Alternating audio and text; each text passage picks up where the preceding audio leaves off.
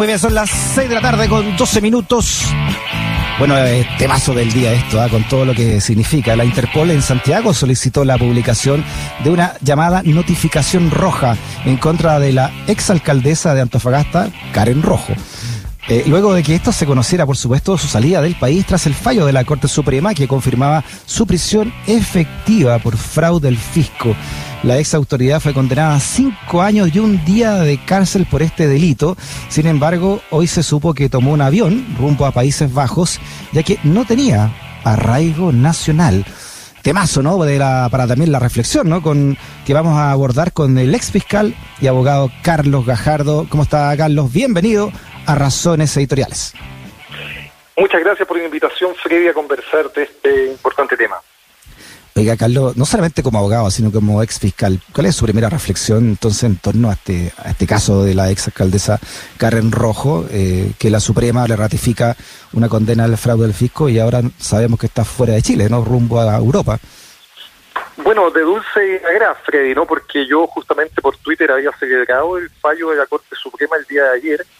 Eh, no es menor lo que resolvió la Corte Suprema rechazando el recurso de nulidad que había interpuesto su defensa y por lo tanto dejando a firme la condena a cinco años y un día de cárcel efectiva en contra de la exalcaldesa porque, eh, bien lo sabemos, en Chile son bastante escasos los, las sentencias que condenan a penas efectivas a altas autoridades por delitos de corrupción. Eh, justamente tuvimos hace algunos meses la situación, la condena de Jaime Orpi, también por el delito de fraude al fisco, mm. y ahora eh, este nuevo caso de Karen Rojo, que viene, yo diría, a establecer una especie de nuevo estándar en materia jurisprudencial de señalar que cuando hay delitos de fraude fisco reiterado, eso termina con penas efectivas y eso es una buena noticia. No tenemos muchos más casos en que altas autoridades por delitos de fraude al fisco terminen efectivamente en prisión. Pensemos que hay varios exalcaldes que hoy día están siendo investigados, Torrealba, en Itacura, Reginato, mm. en Viña del Mar, por delitos bastante semejantes, y esto podría marcar una, un precedente y una nueva forma de sancionar estos delitos y desde ese punto de vista, por cierto, es una buena noticia. Sí, recuerde, recuerde cuerpo fiscal, antes que pase al, a la GRAS, recuerde, que eh, hubo un alcalde también condenado por delito al fisco de, de Coquimbo, el alcalde Velázquez, ¿se acuerda?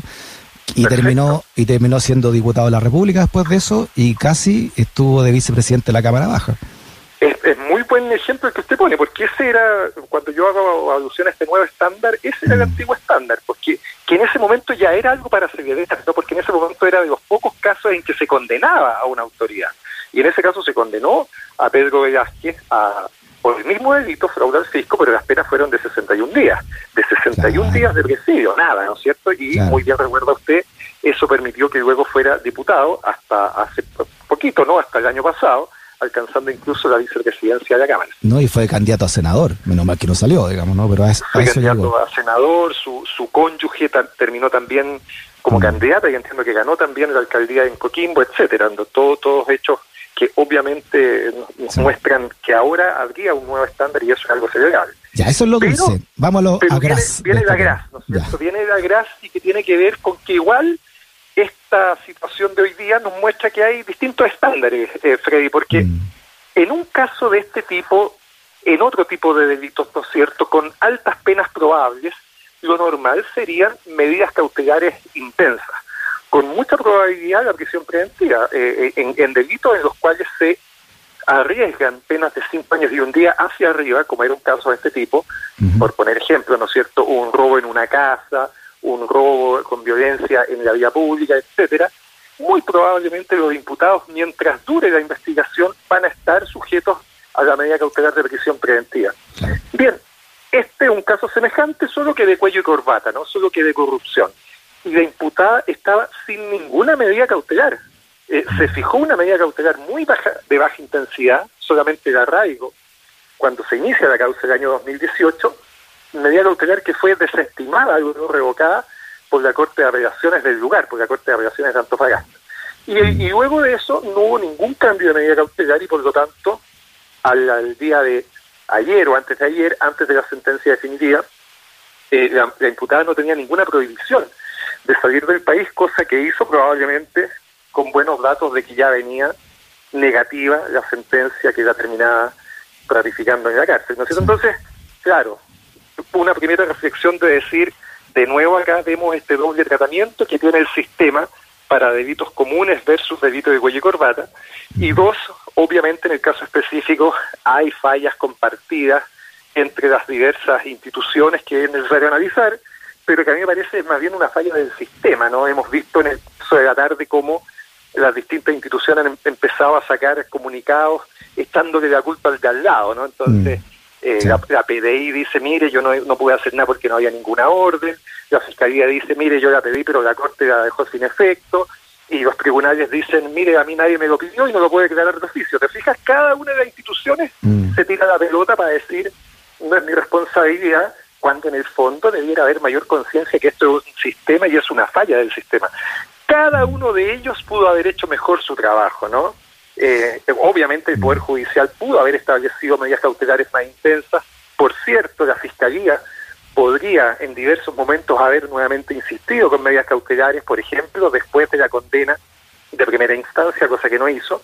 Y también la PDI podría, cuando ve que está saliendo en rojo del país, haber levantado una alerta. Pues si no, no estamos hablando de un NN que va saliendo del país, estamos hablando de una persona, como se denomina PEP, no sé, políticamente expuesta, que con una pequeña investigación, para eso es policía de investigaciones, habrían sabido de, esta, de este hecho que tenía y haberlo comunicado al Ministerio Público para que hubieran pedido una orden de detención. Entonces, mm. claro, cada uno se intenta lavar las manos, pero aquí yo creo que esto termina siendo una falla en conjunto del sistema en que cada uno de los actores tiene su propia responsabilidad.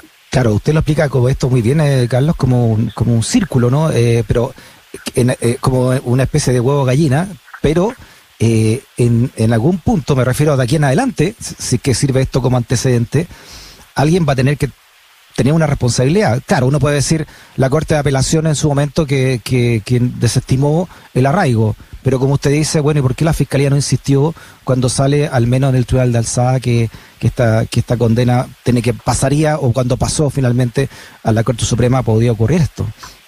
De pedir, no, por cierto, claro, cada uno, cada uno de los actores del sistema podría haber actuado con mayor prolijidad y haber evitado este bochorno, ¿no? Yo mm. lo que lo que primero que me da cuando supe esta noticia es un poco de vergüenza ajena, ¿no? decir, pero cómo podemos tener estas estos bochornos, estas cosas vergonzosas que suceden en la justicia en que una persona condenada porque le robó plata a todos los chilenos, resulta que toma un avión y se da muerta de la risa al extranjero, ¿no es cierto? O sea, es, es obviamente bochornoso para el conjunto de la ciudadanía que ve un funcionamiento inadecuado del sistema.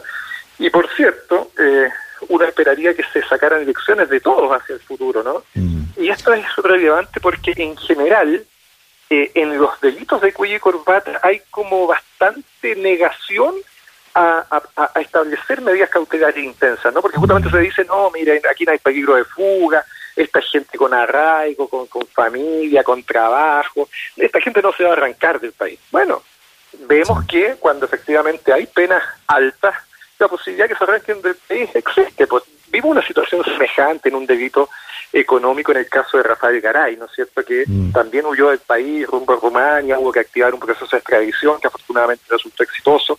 Lo vimos en su momento con Alberto Chan, que nunca se pudo traer de vuelta desde Malta.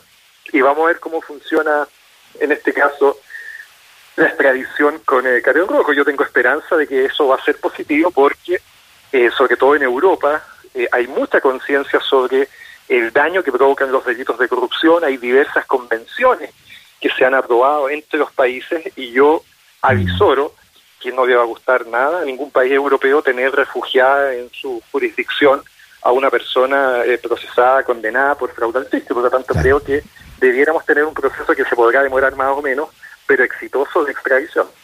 Fíjese que una auditora, Carlos, acá le encuentra toda la razón, ¿eh? Alejandra, dice, eh, bueno, gracias, saludo al tremendo invitado, dice, y quedó claro que hay dos tipos de justicia, para ricos y para pobres. Eh, y acá también lo saluda María Eugenia Fuentes Romero, también lo saluda usted, fiscal, ex fiscal Gajardo, ¿no? Por todo lo que está diciendo, que lo habíamos hablado también muchas veces, Carlos, ¿no? La, es clasismo finalmente que, que, hay que extirpar el sistema judicial. Yo creo que uno de los grandes eh, problemas que tiene hoy día la Administración de Justicia pasa por, por, dos puntos. no Uno, este que usted señala muy bien, lo hemos hablado efectivamente, Art Freddy, que tiene que ver con este doble sistema, ¿no? Este, esta justicia eh, que, que, de alguna manera se inhibe frente, a las personas que tienen poder. Eh, cuando uno revisa las estadísticas y los estudios sobre confianza en los sistemas de justicia, eh, descubre que desgraciadamente en Chile, a diferencia de buena parte de los países de la OECD, tenemos niveles de confianza en la justicia muy bajos, cercanos al 15%. Solo una de cada siete personas a la pregunta de ¿confía usted en el sistema de justicia de su país? contesta que sí, mm, versus el 80 en los países que tienen mejores índices o el 55 que es el promedio de la OECD. Estamos muy bajos en, en, nivel de confianza en la justicia. Y ese nivel de confianza, creo yo, básicamente está dado por esta doble forma de actuar, ¿ah? Eh, que, bueno, ha sido súper estudiada, y recuerdo unas declaraciones en su momento que causaron alta polémica del expresidente de la Corte Suprema, Milton Huica, en este mismo sentido, ¿no? Mm. De, que el sistema tiene dos formas de comportarse, pues eso es innegable. Y, y hay una segunda pata que tiene que ver con una sensación de que el sistema no resuelve adecuadamente los conflictos, como que no pasa nada, que tiene consecuencias súper perversas, nos cambiamos de tema, ¿no? Súper perniciosas, como es lo que sucedió con este joven en la Florida, cuando la gente tiene esta idea de que al final no, no va a pasar nada en una causa, bueno, dice entonces yo me tomo justicia por propia mano, ¿no?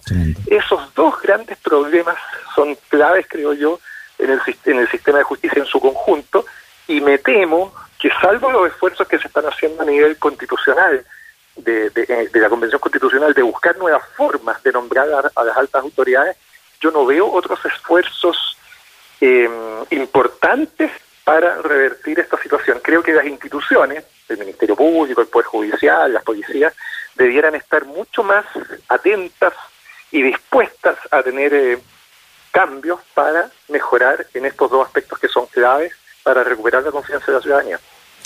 Estamos en Razones Editoriales hablando con el abogado y ex fiscal Carlos Gajardo. Eh, el caso de Karen Rojo, según el derecho internacional, ¿podía terminar como otro Chank? O sea, ella viviendo en algún país sin poder ser extradita. Hay que, hay que ver efectivamente en qué país se logra detener. El sistema funciona que se ha activado desde hoy la alerta roja, es decir, se ha comunicado a todos los países del mundo, a sus policías, que Karen Rojo es una prófuga de la justicia chilena y por lo tanto en cada uno de esos países, si es que detectan a Karen Rojo y probablemente en Holanda, que es donde se ha dicho que ha, huido, se activará y es posible. Yo confío que tengamos noticias prontamente, ¿no es cierto?, de que la mm. policía la va a poder encontrar en ese lugar. Y a partir de eso se activa un proceso de extradición. Eh, Chile tiene tratados bilaterales y, y multilaterales, ¿no es cierto?, con la comunidad europea. Además hay tratados en diversos convenios que combaten la corrupción. El más importante de eso es el convenio que combate la corrupción transfronteriza. En esos tratados existen normas de extradición y por lo tanto, a diferencia de lo que ocurrió con Chan, que se fue justamente a un país donde no había un tratado de extradición como es mm. Malta, tiendo a pensar que un proceso de extradición debiera ser exitoso. Perfecto. Eh, eh, Carlos, siguiendo con el, con el dulce ahora, pasémonos de la gras al dulce.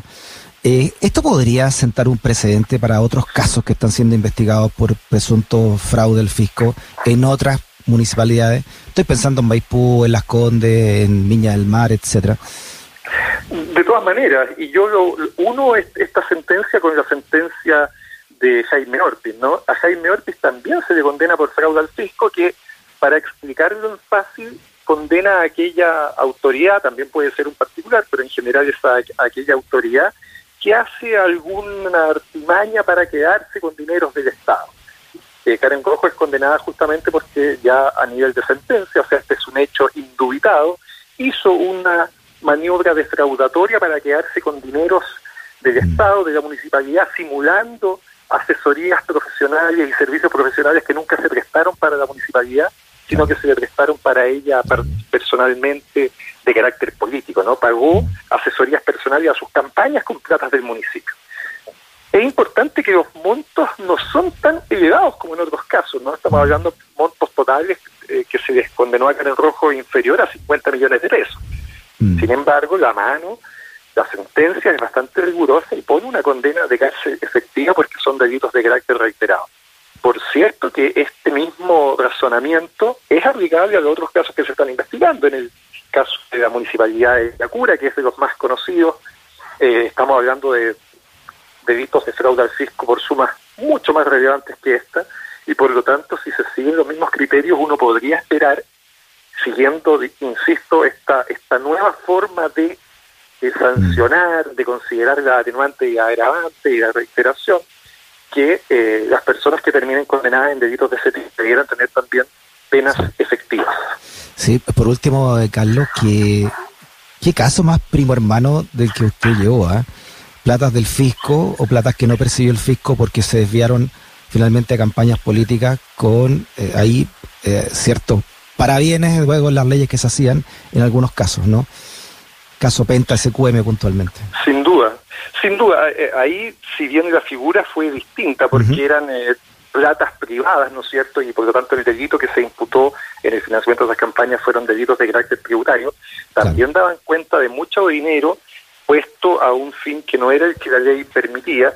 Y bueno, eh, si bien esa causa inicialmente comenzó con mucho énfasis, ¿no? Tuvimos medidas cautelares intensas, lo que estábamos hablando, prisión preventiva, estas solo duraron unas pocas semanas, ¿no? Hay toda una polémica, Freddy, respecto al abuso que se hace de la prisión preventiva en Chile. Bueno, ese abuso se hace con el imputado patipelado, ¿no es cierto? Cuando estamos hablando de causa importante, yo puedo hacer un ranking de cuánta gente estuvo en prisión preventiva en causas de cuello y corbata. En la causa SQM, cero días. Nunca nadie estuvo en prisión preventiva en SQM. En la causa renta estuvieron cuarenta y tantos días. El exdirector de la PBI, Héctor Espinosa, por fraude al fisco y malversación, cinco días en prisión preventiva. O sea, cuando hablamos de abuso de la prisión preventiva son algunos delitos específicos y algunas personas específicas, ¿no? No, no alcanza esto para el cuello y corbata. Y por eso yo miro con esperanza eh, eh, está existiendo una nueva forma de encarar estos casos desde la Fiscalía y de resolverlos desde los tribunales de justicia y yo celebro que eso haya ocurrido a pesar de este bochorno que ha ocurrido con la detención para que efectivamente esa pena se cumpla. Sí, Carlos. Por último, le quiero pedir una reflexión final. ¿no? El 5, el 1 de octubre de este año, eh, Jorge Abbott, fiscal nacional, cumple 75 años. Por lo, por lo que es el plazo máximo entonces para estar a cargo de la Fiscalía Nacional y hay que nombrar un, con, el mecanismo que conocemos hay que nombrar un, reemplazante.